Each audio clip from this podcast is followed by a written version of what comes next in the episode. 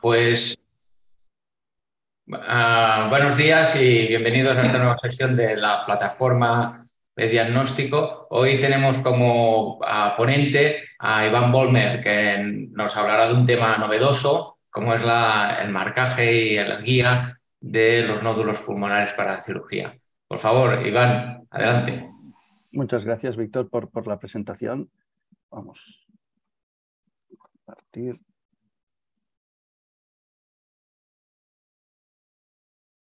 compartir. supongo que, veis bien la, pantalla. Y en, los próximos minutos hablaremos de esto, de cuál es el papel que tenemos los radiólogos en la localización prequirúrgica de los nódulos pulmonares. Este es el, esquema que, voy a seguir. Hablaré una breve introducción sobre por qué la trascendencia que tiene esto, qué nódulos necesitan localizarse, cuáles son las diferentes técnicas que disponemos en este momento revisaré nuestra experiencia, la experiencia de nuestro grupo y unas breves conclusiones. Bueno, pues como, todos vosotros sabéis, eh, los... Perdón. Esto ha decidido funcionar por sí mismo. Eh, cada vez nos encontramos, diagnosticamos más nódulos de pequeño tamaño en cualquier tipo de exploración y también en los pacientes oncológicos cada vez es más frecuente debido a los equipos que ya eh, están ampliamente extendidos encontrar nódulos eh, de muy pequeño tamaño. Y el tratamiento de, o sea, conocer estos nódulos histológicamente es importante porque puede eh, cambiar el tratamiento en determinadas neoplasias. Incluso la resección de estos puede ser importante y trascendente en casos especiales y en muchas ocasiones, eh, cada vez más los oncólogos quieren conocer el estado mutacional de las, de las metástasis y estos nódulos pequeños van a ser difíciles de, acceder mediante biopsia percutánea y por tanto deberemos eh, reseccionar alguno de, de ellos. Algo que siempre se ha dicho históricamente es que si utilizamos videotoracoscopia y resecamos estos nódulos, pues estas técnicas permiten ahorrar pulmón, es decir, resecar menos parénquima pulmonar, incluso son técnicas que permiten el, diagnóstico y tratamiento al mismo tiempo de estas, de estas lesiones. Pero eh, ahora, ah, en el año 2022, ¿qué, hay de cierto en esto? Pues vamos a revisar qué es lo que, lo que hay publicado recientemente, pues en este metaanálisis en el que hablan de, los, eh, del cáncer de pulmón en, en estadios precoces, comparando sementectomía versus lobectomía, lo que ven es que la sementectomía eh, consigue una mejor preservación del funcionalismo pulmonar en, relación a la, lobectomía, y que esto es muy importante para el manejo de los pacientes. Y si miramos también eh, estas dos técnicas, lobectomía, sementectomía, e intentamos eh, comparar las complicaciones, el funcionalismo pulmonar y el pronóstico, vemos que realmente el pronóstico y las complicaciones son similares, no hay diferencias entre, entre ambas técnicas y probablemente lo que se concluye en este estudio es que la, sementectomía eh, debería ser una, opción terapéutica para los estadios precoces en, cáncer de pulmón porque tiene los mismos resultados en cuanto a pronóstico y complicaciones, pero preserva mejor la función respiratoria. ¿Y qué pasa con aquellos nódulos que aunque sean pequeños se disponen eh, central eh, en el pulmón? Pues se ha visto exactamente lo mismo. También la sementectomía es un tratamiento aceptable en estos casos, aunque la lesión no sea periférica, mm, resecar eh, pequeños trozos de, pulmón, aunque sea de forma anatómica, es, una técnica óptima. Y este es un estudio interesante que comentábamos antes en, la discusión, en el cual comparan sementectomía versus lobectomía en cáncer de pulmón de, pequeño eh, tamaño. Es un estudio fase A3, aleatorizado, y en el cual eh, por primera vez se dice que quizás, ¿no? parece que la segmentectomía es mejor que la lobectomía. Y esto mm, puede ser un game changer, es decir, eh, quizás debemos plantearnos que las resecciones en neoplasias pequeñas deben ser eh, anatómicas, pero lo más pequeñas y preservando mejor la función respiratoria. Y por tanto, y ya para, para empezar con, con la charla, nos podemos preguntar qué nódulos debemos localizar antes de la cirugía, cuál va a ser la mejor técnica y si existe una técnica adecuada para, para cada nódulo. Bueno, revisando la literatura, ¿cuáles son los nódulos que deberíamos eh, localizar? Bueno, pues Ciriaco ya nos dijo, bueno, pues aquellos nódulos que sean eh, de tamaño inferior a 10 milímetros y que se encuentren a más de 15 milímetros de la superficie pleural. Pero él, mismo en, su artículo recomienda eh, que cualquier nódulo, aunque sea subpleural, de menos de 10 milímetros, debería localizarse. ¿no? Aunque esté en la superficie pleural, estos nódulos pequeños pueden pasar desapercibidos en la cirugía. Nakashima nos dice, bueno, pues eh, mm, tenemos tres criterios y cualquier nódulo que cumpla dos de esos tres criterios debería localizarse. Y los criterios son que tenga un diámetro inferior a 5 milímetros, que el cociente entre el diámetro máximo del nódulo y la distancia mínima entre la pleura del nódulo eh, sea inferior a 0,5, o los nódulos de baja densidad. Y ya quizás este es un esquema aún mucho más complejo, publicado por, por Tamura, que que separa los nódulos en función del, porcentaje de componente sólido. ¿no? Aquellos nódulos que sean prácticamente eh, menos sólidos, en función si son de pequeño tamaño, menos de 10 milímetros, si no contactan con la pleura deben marcarse. Los nódulos ya eh, con un tamaño superior, pero se encuentran a más de 3 milímetros, deben marcarse. Y luego publican esta, fórmula en aquellos nódulos eh, que sean completamente sólidos o, con gran componente sólidos, de multiplicar por este factor empírico de 0,4 el tamaño y restarle 0,9 y en función de cómo esté eh, este resultado en relación a la profundidad, realizar marcaje o no. ¿Y qué tipos de localizadores eh, tenemos? Bueno, pues desde el año 93, en que se publicó el primer trabajo eh, con localización con arpón en pulmón, vemos cómo progresivamente han aparecido múltiples, múltiples mm, mm, marcadores, muchos de, muchos tipos diferentes, y vemos que incluso actualmente ya tenemos disponibles semillas radiactivas, semillas magnéticas.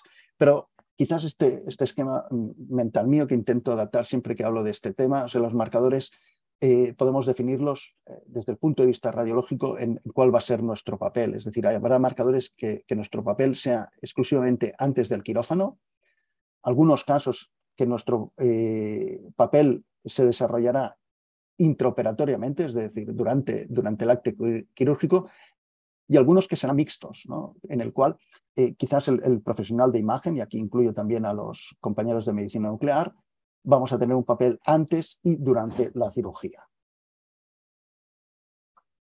Y esto lo, extraigo de este, de este, artículo de revisión de Daniel, en el cual eh, nos indica cuáles son los criterios que deberíamos seguir a la hora de elegir cuál va a ser eh, nuestro localizador. Indica que, que, debe ser, tenemos que tener el material disponible con, el, con un mínimo coste adicional, eh, un localizador en el cual cirujanos y radiólogos seamos hábiles con la técnica que requiera un escaso tiempo para la localización preoperatoria, que esta localización sea rápida y, segura y reproducible, que no sea necesario acceder inmediatamente al quirófano después del marcaje, que tenga un bajo coste-beneficio y que sobre todo eh, suponga una mínima morbilidad y no incremente la estancia hospitalaria. Bueno, y el primer marcador que se usó es la palpación, y es la técnica que utilizan más habitualmente los cirujanos, y, probablemente sea útil en nódulos de más de un centímetro y que se encuentren cerca de la pared anterior o lateral. ¿Y qué inconvenientes tiene esta técnica? Bueno, pues las zonas de difícil acceso, que son las regiones posteriores o paraliares, van a ser complicadas de, palpar, donde también los vasos van a ser eh, más grandes y van a poder confundirnos. Los nódulos pequeños, menos de un centímetro, pueden no palparse y, pasar desapercibidos y sobre todo los nódulos no sólidos. Nódulos no sólidos, aquellos que, hemos estado en, quirófano y hemos palpado pacientes, en un elevado porcentaje no se van a, palpar, no vamos a detectarlos con palpación. La primera técnica que se describió fue el, marcaje con, con, arpón, los cirujanos están acostumbrados, consideran que la resección es fácil y, lo que se ha publicado es que presenta mejores resultados que, la palpación. Los inconvenientes principales de esta técnica son la, migración, es decir, colocamos el arpón, queda exteriorizado, pero a veces este arpón se desplaza y cuando el paciente llega a quirófano ya no está colocado intrapulmonarmente. Los pacientes pueden desarrollar neumotórax sintomáticos y, pueden presentar dolor durante la colocación del arpón hasta llegar al quirófano. Y quizás lo más trascendente es que la colocación de un arpón implica que el cirujano realice una resección paralela al arpón, con lo que se tiene que llevar todo el parénquima que esté atravesado por, por el alambre del arpón. Y esto, como veremos más adelante, tiene su trascendencia. Y aquí algún ejemplo de nuestra casuística. Vemos este nódulo de unos 3-4 milímetros, lóbulo inferior derecho. Aquí vemos cómo colocamos el arpón. Nosotros mm, los nódulos sólidos no atravesamos el nódulo para, porque el arpón estará colocado durante un tiempo y para evitar el riesgo de, diseminación. Y siempre la punta del arpón la colocamos eh, en la región eh, cercana al hilio pulmonar, como ven aquí, y a partir de aquí extendemos la espiral del arpón. Es un arpón específico para, para pulmón el que usamos, no es el arpón de, de copans de mama, y vemos aquí cómo queda el arpón, y en esta reconstrucción sagital vemos cómo la espiral recoge al nódulo, por tanto, cuando el cirujano se lleve el arpón, va a llevarse al nódulo. En nódulos eh, no sólidos o semisólidos, que muchas veces tiene un tamaño superior. En estos casos sí que atravesamos la lesión, como ven aquí, dejamos el arpón distal o la región que se, entre el hilio y el, y el, nódulo para que cuando el cirujano se lleve, se lleve completamente al nódulo. Y vean aquí el resultado final. ¿no? Vemos un leve neumotórax, el arpón que atraviesa el nódulo y la espiral eh, que está extendida inmediatamente uh, adyacente al nódulo pulmonar. Los colorantes, en más del 80% de los casos, se puede ver incluso el punto de, inyección. Una de las ventajas que pueden tener es que también se ha descrito su, utilización para, para, funcionar endobronquialmente nódulos periféricos. Y los principales inconvenientes es que hasta en un 4% de los casos puede haber una difusión a la pleura y cuando difunde a la pleura va a ser imposible localizar el nódulo. Hasta en un 14% de las series publicadas no se encuentra el, nódulo, es decir, hemos marcado, pero el cirujano no localiza el nódulo en profundidad. Y sobre todo, quizás también muy trascendente, es que en pacientes no metastásicos, sino quizás con eh, sospecha de primario pulmonar, pacientes fumadores, pacientes con, antracosis, las lesiones propias de, estas entidades eh, que se pueden ver en la superficie pleural pueden confundirse con, con los colorantes. Y aquí un ejemplo de la literatura, nosotros no tenemos experiencia con arpón, pero se deja el marcaje en la superficie pleural para que sepa y el trayecto lo puede ver el, cirujano y vean aquí cómo reseca un pequeño, pequeño segmento de pulmón donde se encuentra el colorante. En cuanto a los eh, microcoils, que es otra de las técnicas que, disponemos, estos presentan una menor tasa de migración que el, que arpón con la ventaja de que no existe una externalización de, parte del marcador, lo cual para el paciente es, algo más, más, cómodo y sobre todo para el traslado, y no van a condicionar la resección. Como inconveniente es que se necesita un quirófano eh, híbrido en el cual exista eh, fluoroscopia para poder visualizar los microcoils y técnicamente es algo más complejo porque como van a ver es necesario atravesar el nódulo depositar uno de los microcoils eh, en la región eh, cercana al hilio y luego lo, colocar otro en la localización periférica para que el cirujano tenga claro cuál es el, trayecto que debe, que debe de resecar. Entonces, a veces en ocasiones como esto, dependiendo de cuál va a ser el abordaje, también obligamos en casos a una resección mayor por parte de los cirujanos. Y ya respecto a los radiotrazadores, bueno, aquí lo que vamos a necesitar es al, servicio de medicina nuclear y al tener, disponer de una sonda detectora en, quirófano, al igual que los otros eh, localizadores tienen mejores resultados que la palpación. Inconvenientes que salen en la literatura es que requiere un acceso inmediato a quirófano. Yo en esto no, estoy eh, de acuerdo. Nosotros en nuestra serie hemos llegado a colocar, eh, a marcar los nódulos el día antes de la, de la, cirugía, simplemente aumentamos un poco la, dosis de, radiotrazador que administramos para que llegue con la suficiente semivida al, al quirófano. Sí que es verdad que necesitamos, y ya lo comentamos antes, una gamografía post-procedimiento para, para, saber exactamente cómo está ubicado el, radiotrazador. Y está descrito en la literatura, al igual que con los colorantes, que puede existir una difusión pleural del radiotrazador que impida la localización. Eh, realmente en nuestra experiencia, si se hace una punción intralesional, no se produce esta difusión pleural y también está escrito en la literatura que si se produce, se puede hacer un lavado de la cavidad pleural y proseguir con, el, con la cirugía. Y este sería un ejemplo también de nuestra casística. Vemos este nódulo de unos 4 o 5 milímetros en el eh, lóbulo superior izquierdo, en el culmen. Vemos la aguja en el interior. Siempre intentamos hacer la punción intralesional, no perilesional, y vemos aquí en la imagen de, fusión de SPECT-TC, vemos cómo toda la actividad se concentra en el interior del nódulo y podemos realizar estas reconstrucciones de volume rendering, como ven aquí, que pueden ser útiles eh, para el cirujano, para localizar el, más o menos topográficamente eh, la lesión. Yo creo que son más útiles para las presentaciones en, cursos y congresos porque aquel que haya ido a quirófano sabrá que el pulmón no se lo va a presentar así, sino que una vez eh, entra en el pulmón se colapsa y por tanto esta imagen deja de ser real gran ventaja de, este tipo de, marcadores, de los radiotrazadores, podemos hacer mm, múltiples nódulos en el mismo acto y nódulos en, ambos pulmones. Aquí tenemos un paciente con un melanoma, con dos nódulos que habían crecido, sospecha de metástasis, este en el lóbulo medio, vemos en la punción en el interior del nódulo, vemos aquí eh, el contacto. Nosotros administramos eh, unas gotas de contraste endovenoso dentro del radiotrazador que nos permiten ver inmediatamente eh, durante el marcaje en el TAC si se ha depositado dentro, si ha difundido y esto cuando vemos que es correcto ya lo enviamos a medicina nuclear. Si viésemos que existe una difusión o que, o que ha migrado a, través de una vena, entonces eh, utilizamos otro marcador.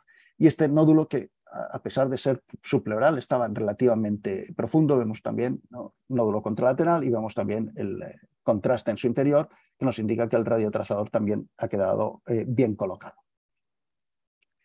Y algo importante que también eh, nuestro grupo hemos publicado eh, recientemente es la utilización de una gama cámara eh, portátil en el quirófano. Y esta gama cámara portátil, aparte de ayudarnos en la localización de los, de los nódulos, nos permite también evaluar los márgenes. Y, en nuestro trabajo vimos que con la utilización de la gama cámara portátil, como ven aquí, ¿no? tenemos la pieza ex vivo, tenemos esta resección, vemos aquí la, la pieza vista con la gama cámara. Vemos esto, pero esta, esta gama cámara también tiene una vista óptica, podemos fusionar ambas imágenes como ven aquí y podemos ver si realmente el radiotrazador está centrado dentro de la pieza o bien contacta con los márgenes. Y hemos visto que eh, con esta técnica tenemos un 100% de valor predictivo negativo, es decir, cuando nosotros hemos dicho que los márgenes afectos no están afectos, realmente no, no están afectos. Y esto permite acelerar el, procedimiento quirúrgico. Es decir, no hay que enviar la muestra a, patología para que nos digan que los márgenes están libres y esto, cuando se hace esto por parte del patólogo, tiene que ultracongelar la muestra, cortarla y esto a veces degrada el material para posteriores eh, estudios y entonces podemos preservar, poner en formol toda la pieza, hacer los cortes que haga falta y hacer las técnicas de inmunostoquímica necesarias para diagnosticar la lesión, que muchas veces va a ser una lesión pequeña y por tanto tampoco habrá tanto material como para ir malgastándolo por el camino. Y ya finalmente hablar sobre las semillas. Pueden ser radiactivas o magnéticas. Obviamente, al igual que el, eh, el no van a condicionar la resección, y sobre todo, quizás la gran ventaja de las semillas magnéticas es que son muy independientes del día de la cirugía. Es decir, podemos colocarla incluso eh, semanas antes del procedimiento. Bueno, Inconvenientes. Eh, los inconvenientes, igual que el radiotrazador, cuando usamos semillas radiactivas, tenemos que coordinar todo el equipo para hacer el procedimiento. Cuando usamos semillas está escrito el problema de la radiación, pero son dosis realmente eh, muy bajas y no, no, no debe ser ni preocupante para el equipo quirúrgico. Quizás el problema más importante es la migración. Es decir, eh, probablemente las semillas por su tamaño tengan el, mismo problema que pueden tener algunos eh, microcoils o marcadores fiduciales, es decir, que puedan llegar a migrar a través de, venas pulmonares e impactarse en circulación eh, sistémica. De momento tenemos escasas publicaciones, tenemos algunas realmente recientes de, grupos españoles que han empezado con, con esto. De hecho, ayer salía la experiencia del grupo, creo que de Alicante, publicado en archivos de bronconeumología con sus cuatro primeros casos y, probablemente sea una técnica esperanzadora. También debemos eh, asumir que estas funciones son con agujas algo más gruesas que las que utilizamos cuando hacemos marcaje con radio, radiotrazador. ¿no? Utilizamos para radiotrazador 22G y aquí estamos hablando de agujas que son 18G, pero bueno, que son las que usamos habitualmente para la biopsia pulmonar percutánea. Y aquí un caso de, nuestra, de nuestra experiencia, vemos este nódulo de unos 6 milímetros, lóbulo inferior izquierdo, vemos la aguja. Eh, hay agujas que ya están precargadas con, con la semilla que vemos aquí, ¿no? Vemos, esto sería la semilla, y aquí ven ya después del procedimiento un leve neumotórax y vemos un artefacto metálico en el interior del nódulo que corresponde, en este caso, a una semilla radioactiva. Y quizás otro de los, de los eh, marcadores o técnicas para localizar nódulos en la que tenemos más experiencia es la ecografía intraoperatoria. Obviamente vamos a necesitar una sonda ecográfica eh, que pueda adaptarse al tipo de cirugía que vayan a realizar en quirófano. Tiene mejores resultados que la palpación. Y los inconvenientes que están descritos en la literatura, bueno, es que dicen algunos autores que los nódulos no sólidos, son difíciles de, visualizar. Yo discrepo con esto, ahora veremos algunos ejemplos, yo creo que son los que son, más fáciles de ver. Existe el problema de la interpretación ecográfica por parte de los cirujanos, pero esto en, mi caso siempre se ha arreglado eh, pues haciendo que, suba al quirófano un radiólogo que esté acostumbrado a hacer ecografía pulmonar. Y para mí el que sí que es el gran inconveniente de esta técnica es la necesidad de tener un colapso pulmonar para que el pulmón se hepatice y pueda ser visible por ecografía, que puede llegar a, tomar hasta 40 minutos de tiempo. Y quizás es el, gran problema, es decir, las otras técnicas, la resección es realmente rápida, permite que para el, esquema de los cirujanos colocar, colocarla en, huecos o hacer varias al, día, cuando tienes que esperar 40 minutos para el colapso y entonces empezar a explorar, los cirujanos ya no están tan, tan contentos con, con la técnica y algunos ejemplos de, nuestra experiencia. ¿no? Vemos este, este, nódulo semisólido, espiculado, que tiene este eh, bronquiolo en, su interior y vean la perfecta correlación con la imagen ecográfica que, tienen aquí. ¿no? Vemos las espículas, el bronquiolo, la correlación con la macroscopía y finalmente se trataba de un adenocarcinoma infiltrante papilar.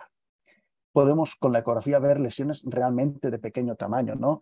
Este es un nódulo de 4 milímetros no sólido que estaba ah, acompañando a otro nódulo de mayor tamaño.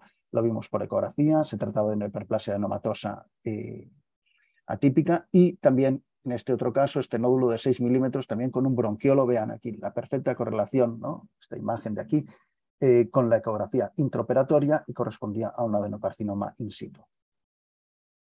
Y lo que les comentaba, es decir, este es un trabajo paradigmático sobre la, resección de nódulos no sólidos. Fíjense que gran parte de los nódulos realmente no sólidos no eran palpables, esto es un, problema para los cirujanos, y quizás la gran aportación también, al igual que, como decíamos con la gama cámara portátil, es la capacidad de evaluar los márgenes de resección mediante ecografía y con una muy buena correlación con la anatomía patológica. El único inconveniente que hay esto es que durante las técnicas quirúrgicas muchas veces lo que hacen es reinsuflar el pulmón y en esos momentos eh, si se vuelve a llenar de pulmón pero no sale porque, porque está ligado el bronquio, lo que nos vamos a encontrar es que no podremos evaluar la, pieza quirúrgica y por tanto, incluso en las mejores series, esto solo es la valoración de, márgenes, solo se puede hacer en el 50% de los casos. Y aquí tenemos algunos de, de, los ejemplos eh, de nuestra casuística. Tenemos aquí la pieza de, resección, vemos este nódulo no sólido con esta pequeña, perdón, parcialmente sólido con esta pequeña porción sólida en su interior. Y esta es la imagen de la pieza quirúrgica. Vemos el nódulo no sólido que se ven hiperecogénicos con el punto este eh, hipoecogénico que corresponde a la porción sólida.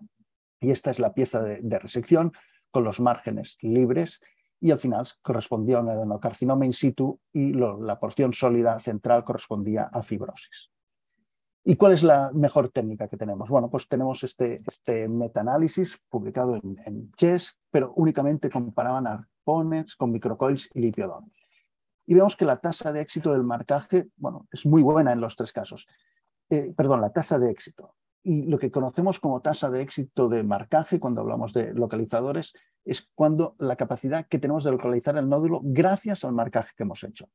Y fíjense cómo aquí difiere algo en el arpón. Y esto es porque en algunas ocasiones nos vamos a encontrar que el arpón migra, no vamos a localizar el nódulo eh, mediante el arpón, pero sí lo vamos a localizar mediante el hematoma, la hemorragia que se ha producido al colocar el arpón, que la va a reconocer el cirujano y le va a permitir resecar. Y lo que vemos quizás las complicaciones, ¿no? quizás que tengan más complicaciones en este metaanálisis del ARPON, y lo que concluyen es que parece que de los tres el más recomendable sea la utilización de microcoils. Y este otro artículo, que, que era un Best Evidence Topic, lo que concluían estos autores es que no debe utilizarse nunca la palpación, tiene peores resultados que con cualquier otro método y probablemente el mejor método en ese momento era el empleo de radiotrazadores, porque tiene una elevada precisión con muy pocas complicaciones. Y hay pocos artículos en la literatura que, que comparen diferentes técnicas y esto nos llevó a nosotros a hacer este estudio que comparamos la localización prequirúrgica mediante radiotrazadores, mediante ARPON, y que ha sido eh, publicado recientemente en el Journal of Thoracic Diseases, como pueden ver. Y quizás los aspectos más, más importantes que tenemos es que realmente cuando marcamos, comparamos rol con arpón, vemos que hay diferencias significativas entre la distancia que recoge la aguja, es decir, es mayor en, el rol, y esto veremos qué, trascendencia tiene a posteriori. Tiene más complicaciones sobre todo neumotórax, el marcaje con, con arpón, con rol tenemos un porcentaje mucho menor de, neumotórax, y lo que vimos, no vimos diferencias significativas, pero sí que vimos una tendencia y probablemente eh, debido al, tamaño muestral no, no, salieron estas diferencias. Con rol obtenemos aparentemente volúmenes menores de parénquima pulmonar resecado que con arpón, que casi eran el doble de grandes. Y quizás esto es uno de los aspectos también más trascendentes de, nuestro trabajo cuando comparamos el volumen de la pieza de resección con la distancia a la que se encuentra el nódulo de la pleura o la distancia que recorre la aguja, vemos que sí que existe una buena correlación entre el volumen de la pieza y la distancia de la pleura, que es lo que nos debería importar en el grupo ROR. Es decir, eh, el tamaño va a depender de lo, de lo cercano que se encuentre el nódulo a la superficie pleural. Esto no sucede con los arpones, pero sí, sí sucede con el rol y por tanto eh, sabemos que este tipo de, marcadores nos van a, llevar a resecciones eh, menores, aparentemente, eh, que cuando utilizamos arpón. Y este es un esquema que intenta demostrar esto. ¿no? Vemos este nódulo aquí, segmento basal medial del lóbulo inferior derecho, nódulo que realmente es subpleural, ¿no? está cerca de la pleura, pero el problema que, va a tener eh, localizar este nódulo es que para llegar percutáneamente a él tenemos que hacer un trayecto muy largo, como ven aquí, ¿no? Este nódulo lo marcamos aquí, pero si hacemos técnica roll, el cirujano puede hacer una resección menor, llevarse el segmento basal medial y ya está. En cambio, si lo marcásemos con arpón, obligamos al cirujano probablemente llevarse el segmento basal medial, pero también tiene que llevarse el segmento basal posterior porque ha sido atravesado por el alambre del arpón. Por tanto, la, resección de parénquima, el volumen de parénquima va a ser mayor. Y aquí intento reducir eh, en un esquema, eh, bueno, qué es lo que nuestra experiencia con estos tipos de, de, marcadores, bueno, el papel que jugamos tanto radiólogo como médico nuclear, los problemas que podemos tener, el arpón migra, nuestra experiencia, aunque está descrito que el rol puede haber migración, no hemos tenido ningún caso de migración, nosotros damos función interlesional y con esto no tenemos migración. Los márgenes pueden detectarse, sí con, con radiotrazador cuando utilizamos gamma cámara portátil y sí con ecografía, pero recordar solo hasta el 50% de los, de los casos. Y probablemente si tuviera que recomendar una técnica, yo ahora actualmente recomendaría la utilización de radiotrazadores. Y así, resumiendo las ventajas y desventajas de cada uno de ellos, bueno, la ecografía yo creo que es muy útil, sobre todo para nódulos no sólidos. Puede evaluar los márgenes, pero recordamos solo hasta el 50%. El gran inconveniente, y para mí que es lo que hicimos que la dejáramos de, emplear, es el tiempo que necesitamos para localizar los nódulos. El arpón tiene la ventaja de la familiaridad. Yo creo que casi todos los radiólogos torácicos en algún momento de su vida han colocado un arpón. Los cirujanos históricamente es lo que les gustaba más, y para mí tiene el inconveniente del volumen de las piezas de resección. El rol permite determinar los márgenes, tiene un menor volumen, pero necesitamos el equipamiento y la coordinación con el servicio de, medicina nuclear. Y quizás para, terminar, antes de las conclusiones, enseñar este caso, porque yo creo que eh, como radiólogos debemos animarnos a hacer este tipo de, de marcajes porque son realmente útiles y este, este caso lo ejemplariza. Esta es una paciente, las imágenes que tiene superior, es una paciente con una neoplasia de recto, con cinco lesiones pulmonares, aquí ven dos lóbulo inferior derecho, está en lóbulo superior izquierdo, esta otra, bueno, culmen, esta otra en língula paracardíaca y esta otra de aquí también, lóbulo inferior paracardíaca. Nos pidieron marcaje al mismo tiempo, iban a hacer resección de las cinco lesiones en el mismo acto quirúrgico y vean aquí cómo funcionamos todas y cada una de ellas en el interior del, nódulo. Eh, y se produjo un neumotórax bilateral, cinco punciones. Lo que hicimos es contactar con el cirujano, decidir cuál es el lado que iba a, empezar a intervenir. Empezaría por el, por el, lado derecho y por tanto lo que hicimos en el mismo acto donde la marcamos es, aspirar el neumotórax izquierdo para preservar ese pulmón que pudiese aguantar la cirugía del, del pulmón derecho y luego se operase este. La paciente seis meses más tarde presentó otra lesión eh, pulmonar que, como ven aquí, decidimos tratar con radiofrecuencia. Esto son las 24 horas. Seis meses más tarde hizo una séptima lesión que también tratamos con radiofrecuencia. Esto son las 24 horas. Y seis años más tarde la paciente está libre de enfermedad y este es, eh, su último tal de toras, donde vemos aquí sutura metálica de alguna de las resecciones. Vemos aquí esta pequeña foco de, de, que corresponde a una de las lesiones tratadas con radiofrecuencia. Esta es otra de las tratadas con radiofrecuencia. Aquí vemos también estas suturas metálicas eh, paracardíacas que corresponden a esos dos nódulos que marcamos también en disposición paracardíaca. Es decir, una paciente con siete metástasis eh, pulmonares, cinco, una y una, eh, temporalmente, tratada mediante la ayuda de radiología intervencionista y la paciente está libre de enfermedad. Y como conclusiones, bueno, pues la resección de nódulos pulmonares puede ser difícil y en muchas ocasiones va a ser necesaria una localización radiológica. Como radiólogos debemos conocer cuáles son las indicaciones de localización, debemos conocer las diferentes técnicas que, que disponemos y deberíamos emplear aquella técnica que sea la que mejores resultados aporte en cada uno de nuestros centros. Muchas gracias por vuestra atención. Ah, muchas, muchas gracias a ti, Iván, por esta fantástica presentación de un tema no novedoso, porque, como comentabais al principio, es una cosa que hace tiempo que se hace, pero que ahora cada vez yo creo que será más necesario que nos pongamos las pilas ¿no? y que empezamos a hacerlo para realmente intentar hacer cirugías pues, más conservadoras, como hemos mostrado con estos casos de final espectaculares. Voy a dar paso, bueno, voy a leer las preguntas, que hay toda una batería de preguntas, ¿vale, Iván? Y las dos primeras son dos preguntas clásicas de, Salva, que es la utilidad de la, de la, inteligencia artificial y también de los informes estructurados a la hora de valorar la, la valoración prequirúrgica de los nódulos. Sí, probablemente en cuanto a inteligencia artificial, aquí eh, lo que hay, que no, no, no quería extenderme, pero sí que hay publicado algún software, y hace algo de tiempo, algún software que lo que hace es predecir la imagen ecográfica que, se va que vamos a encontrar en quirófano. Es decir, mm, recoge la información del TAC y la transforma a un pulmón colapsado y te permite ver, eh, predecir qué es lo que te vas a encontrar. Y esto, eh, sobre todo, como decía, para la interpretación de las imágenes ecográficas para cirujanos, para aquellos que no utilicen a un radiólogo ¿eh? en, quirófano, puede ser, puede ser útil.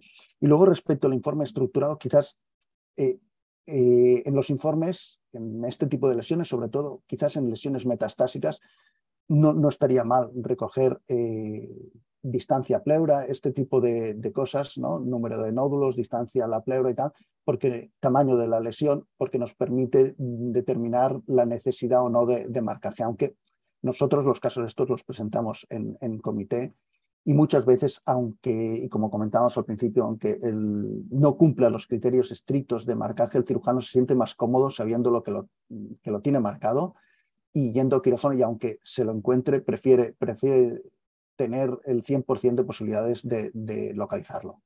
Muy bien, perfecto. Después hay dos, preguntas más que preguntas sobre la utilidad de técnicas como ah, el SPEC, hay el PET-TC, si es de utilidad, y el, TC espectral, que nos puede ayudar en la evaluación de estos nódulos. Vale, el, primero decía sobre el... El, PET-TC. El PET-TC, sí, bueno, Sí, hay, hay sondas eh, detectoras para, para, FDG. Es mm. decir, en lesiones que tengan un elevado metabolismo se podrían localizar, sea, se administraría FDG igual que se administra para hacer el, el, y se puede utilizar una sonda. Lo que pasa es que este tipo de nódulos, aunque sean malignos muchos de ellos, no van a presentar un elevado metabolismo. Quizás aquí eh, haya, haya este problema ¿eh? Para, para hacerlo. Y luego sobre el, tanque espectral, probablemente para la localización no. O sea, hay algunos artículos que se han publicado para definir si, si, un nódulo es, mm, puede ser maligno o benigno. Pero bueno, pero tiene unos resultados que, que no dejan de ser como los que hemos tenido siempre con la administración de contrastes, ¿no? las captaciones. Eh, yo creo que aún nos queda en ese campo mucho, mucho por, por recorrer. ¿eh? Ok.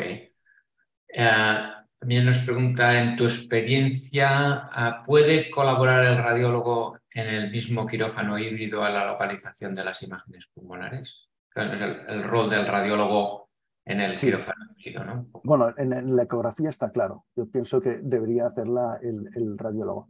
Hay algunas publicaciones donde, y como comentábamos antes con, con Jesús, donde eh, quirófanos que puede haber un, arco o un con beam CT incorporado, hacen la punción en el mismo quirófano. Y esto, bueno, pues ahorra porque haces la punción con el paciente ya que está sedado, lo cual siempre para nosotros es mucho más, más cómodo. y te ahorras tiempos. Si, si hay un neumotoras, el paciente ya está intubado. O sea, no, las complicaciones eh, quedan reducidas. ¿eh? Lo que, lo que bueno, tenemos que ser habituales y, y, por mi experiencia los tiempos de quirófano son mucho más largos que los tiempos que tenemos en la DC. Es decir, y esto ya es un problema de gestión. Yo cuando estaba en otro centro, eh, la intervención de quirófano eran tres horas de radiólogo.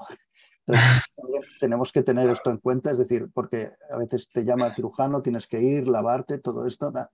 Eh, el paciente aún no está sedado y, puedes pasar hasta tres horas en el quirófano. ¿eh?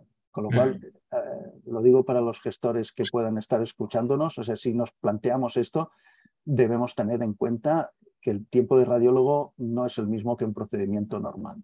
Cuando lo hacemos en nuestro, en nuestro servicio, los tiempos son equivalentes a los de una punción. Pero si vamos a quirófano, los tiempos se incrementan. Necesita una coordinación muy buena, ¿no, Iván? Todo este... Sí, sí, sí. Ah, una pregunta también interesante es el hecho cómo cambiará la introducción de programas de, de cribaje, de screening en el manejo de, los nódulos pulmonares, ¿no? Seguro que habrá más nódulos pequeños sí.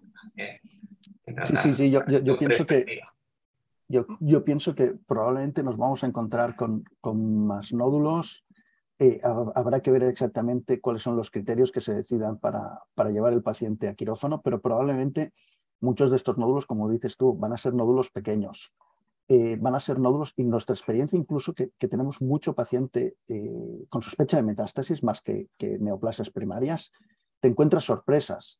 Es decir, nosotros en nuestra casuística tenemos un porcentaje no despreciable de lesiones benignas, quizás de hasta un 20%. Lesiones benignas que han crecido con, con tiempos sugestivos de malignidad y por eso han ido quirófanos. Hemos tenido un par de neumonías organizativas, incluso tuvimos un amartoma de 3 milímetros que, que apareció o sea, un paciente con un aneo de, recto, en que tienes un nódulo que ha aparecido 3 milímetros, que, parece que, crece, bueno, lo resecamos y, el patólogo nos dijo que era una martoma. Es decir, en estos pacientes eh, hay que vigilar mucho el tipo de resección que haces, porque si un paciente eh, te llevas, de hecho incluso hay algunos artículos que te dicen que si te llevas dos segmentos, ya estás, eh, el funcionalismo respiratorio equivale a haberte llevado todo el lóbulo, con lo cual hay que ser muy cauto con, con el tipo de, cirugía que realizas.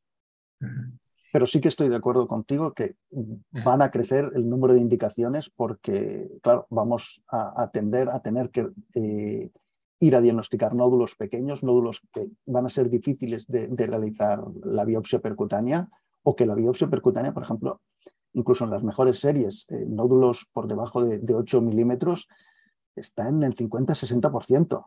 Eh, incluso en las mejores manos. ¿eh? Nosotros tenemos nuestra experiencia por debajo de 10 milímetros, estamos en un 60%, con biopsia de aguja gruesa. ¿eh? Pero claro, un 40% de los nódulos no tenemos diagnóstico. Muy bien. Y otra pregunta de Salva que pregunta ah, sobre la utilidad y cuál es tu opinión de cómo se incorporarán ¿no? las técnicas de visualización 3D, impresión 3D, toda esta nueva tecnología que está viniendo, ¿no? Y también sobre la aplicación de la robótica en el manejo de este tipo de nódulos, ¿no? Toda esta tecnología. Sí. Aquí, aquí yo una de las grandes críticas que siempre he hecho a, la gente que, ha utilizado eh, impresión 3D o visualización 3D es que probablemente el pulmón es un órgano que no se comporta como el resto de órganos en el quirófano. Es decir, el pulmón, una vez tú entras en quirófano, se va a colapsar. Por tanto, toda la realidad que tenemos nosotros en la TC desaparece. O sea, hay algunos grupos que utilizan estas técnicas para intentar, sin necesidad de, funcionar, eh, pues localizar topográficamente en relación a las costillas y tal el nódulo y antes de que el pulmón se colapse, marcarlo. No, pero, pero es complicado. Es decir, el pulmón va a colapsarse. Probablemente el futuro esté en, como, como decía con la ecografía, en emplear técnicas que ya apliquen esta modificación, es decir, estudiar cómo se colapsa el pulmón y probablemente reproducir esta colapsabilidad eh, mediante estas técnicas 3D y el cirujano localizar en un pulmón colapsado, o sea, tener la representación del pulmón colapsado antes del quirófano pero no, no va a ser un hígado. Es decir, el hígado eh, eh, es igual en, el TC que en el quirófano, pero el pulmón no. Y este es el gran problema de, la, de las técnicas 3D. Ah, ah, tenemos aquí, te felicitan, felicidades Iván, gran ponencia, las magnéticas, ¿qué experiencia tenéis? ¿Hay interferencias con el material metálico? Ah, que pone entre paréntesis experiencia en mama. Las radioactivas hay experiencia en el Hospital Ramón y Cajal y son una buena opción también factible. Las radioactivas también se pueden poner el día antes del quirófano, como has comentado tú también en la sesión. Las ondas de medicina nuclear son hasta ahora más finas que los magnetotomos. Hay que tener en cuenta la accesibilidad. Hay incluso ondas flexibles ya utilizadas en nuestro hospital en rol pulmón, que facilita la maniobrabilidad y eh, especialmente para, ah, para robot. No obstante, ¿cuál es tu consejo para utilizar semillas? Uh, pon entre paréntesis 5 milímetros de longitud. Son varias preguntas en una, ¿no? Sí, sí, sí. nuestra experiencia en semillas es, es, es, escasa, ¿eh? Es escasa porque eh, al inicio, como la semilla, eh, como dice la persona que, pregunta, eh, mide eso, 4 o 5 milímetros. Nosotros que hacemos la, colocación intralesional exigíamos un diámetro del nódulo de 6 milímetros para, evitar que pudiese exteriorizarse, porque tuvimos una experiencia con un ganglio, no, no era pulmonar, pero era un ganglio en la grasa cardiofrénica de 4 milímetros, colocamos la semilla dentro y el paciente al irse a medicina nuclear la semilla eh, migró. Migró y, realmente es un problema. Entonces decidimos, ya lo digo arbitrariamente, ¿eh? poner en, 6 milímetros. El problema es que muchas veces tenemos nódulos que son más pequeños de 6 milímetros, por tanto no las hemos colocado. Ahora queremos participar en, un estudio multicéntrico sobre semillas, semillas magnéticas y también, como dice la persona que preguntaba, es muy trascendente el equipo que, que, se disponga. Es decir, el problema está en el grosor de la sonda, es decir, cuando haces videotracoscopia o, robótica necesitas un tipo de, sonda que quepa dentro de, del equipo y, esto es un problema. Por ejemplo, las sondas PET son mucho más gruesas, es decir, sondas PET no se, es difícil, o sea, estaría muy bien para cirugía abierta, pero, pero es difícil para, para cirugía robótica o, o videoasistida. Y las, las sondas flexibles también pueden ser muy útiles para lesiones en ubicaciones raras, para mediastínicas o, o lóbulos inferiores. Estas. Todo esto, si se dispone, es, es un lujo. ¿no? Nosotros, yo no tengo entendido que tengamos aún estas sondas flexibles y probablemente es un centro donde hacemos mucha cirugía radioguiada, no solo de, de pulmón, obviamente, en muchísimas otras cirugías. Pero es, a lo que hay que buscar es en cada centro qué es lo que mejor podemos hacer con el material que, disponemos. Una de las preguntas también que me hacen muchas veces cuando hablo de esto, si no tengo medicina nuclear, bueno, pues si no tienes medicina nuclear, quizás hay que ir hacia otro tipo de marcaje y a lo mejor hay que ir hacia las semillas magnéticas, ¿no? Y ya pues la inversión hacerla en, en, la sonda para poder detectar esto. Que incluso estas sondas magnéticas eh, también tienen calibradores de profundidad, con lo cual permiten saber exactamente dónde está el nódulo y, pueden hacer una aproximación, aunque no sea visual, similar a la de la gama cámara portátil, ¿no? O sea que todo tiene sus ventajas y probablemente tiene algunos inconvenientes. Mm, muy bien. Quedan un par de preguntas, ¿eh, Iván?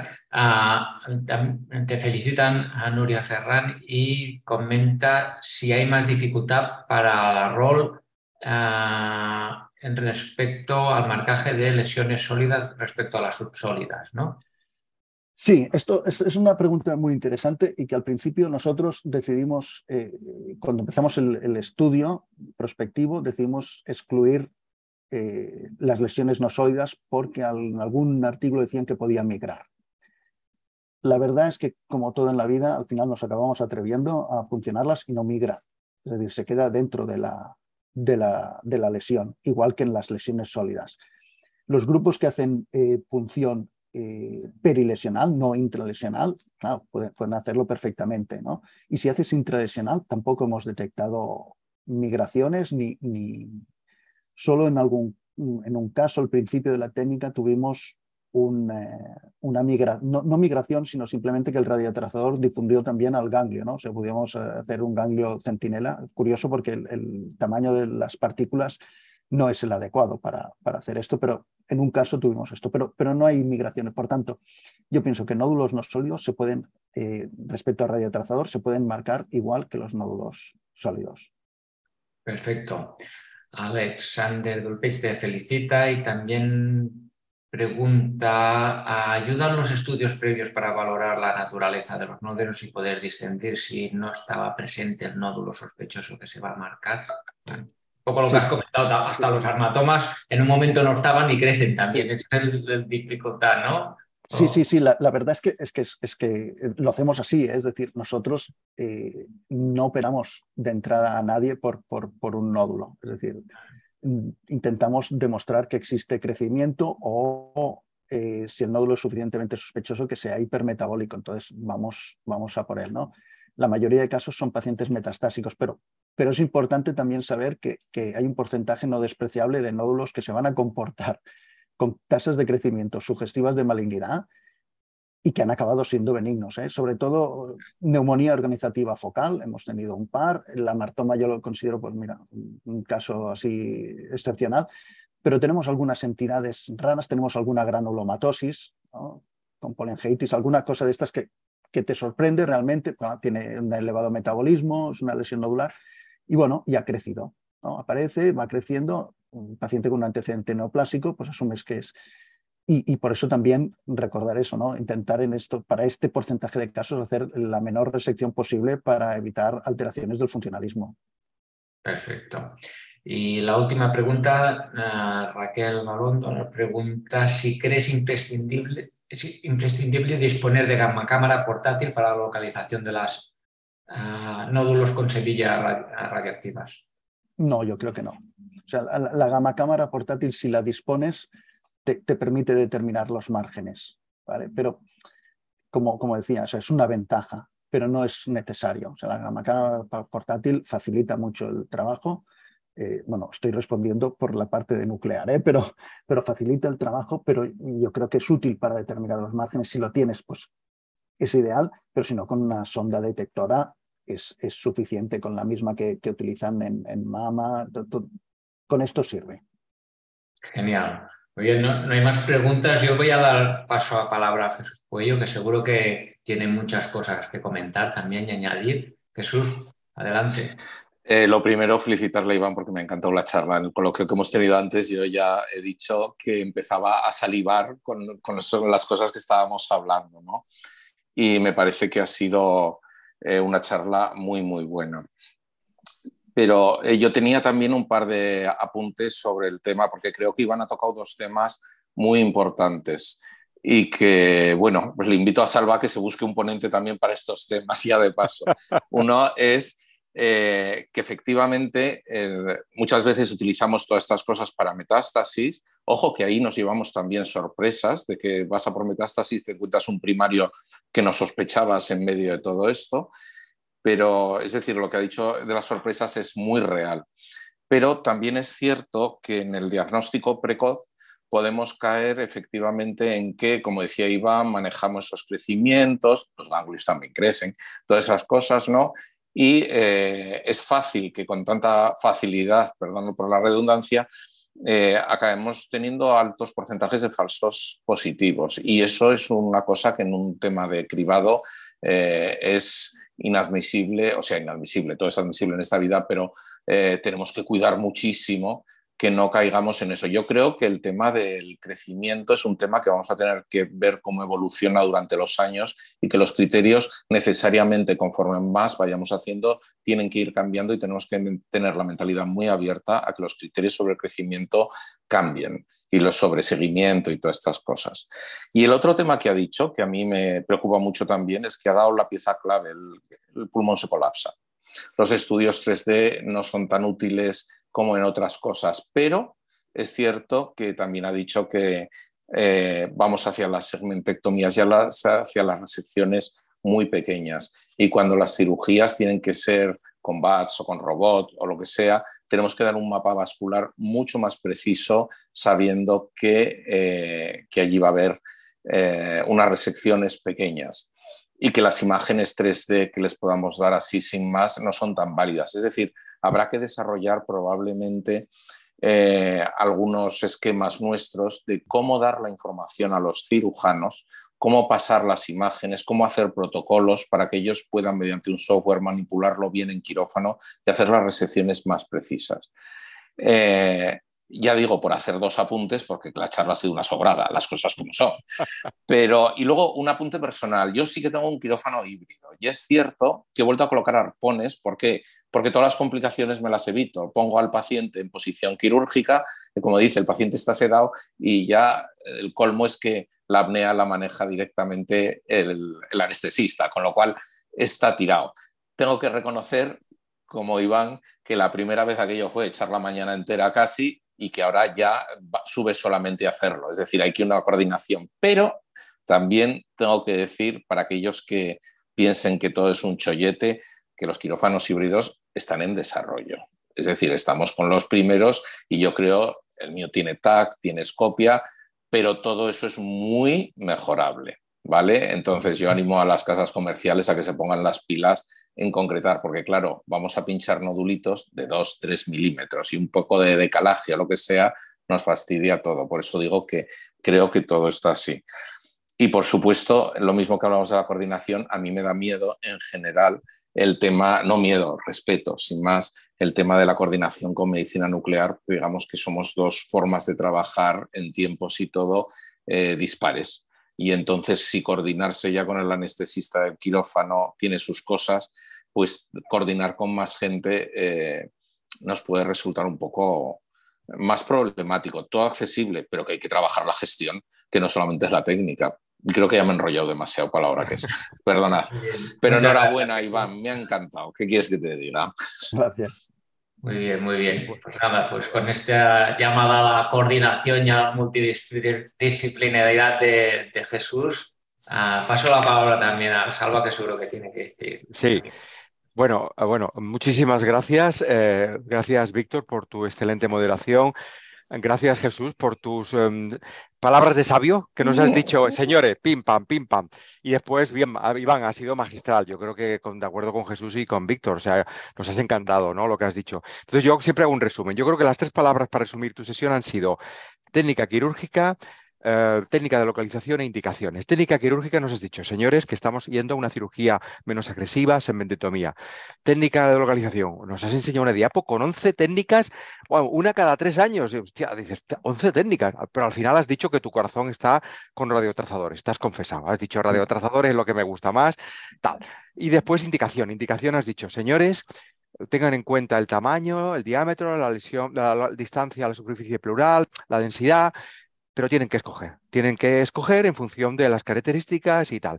Yo no sé si te parece bien este pequeño resumen de tu sesión, eh, Iván. Perfecto. Perfecto, Salva. Muy bien. Oye, pues muchísimas gracias. Cojo la palabra de Jesús, que nos has dicho que tenemos que seguir trabajando y seguro que contigo y con más ponentes y con Jesús y con Víctor hacemos más sesiones próximamente.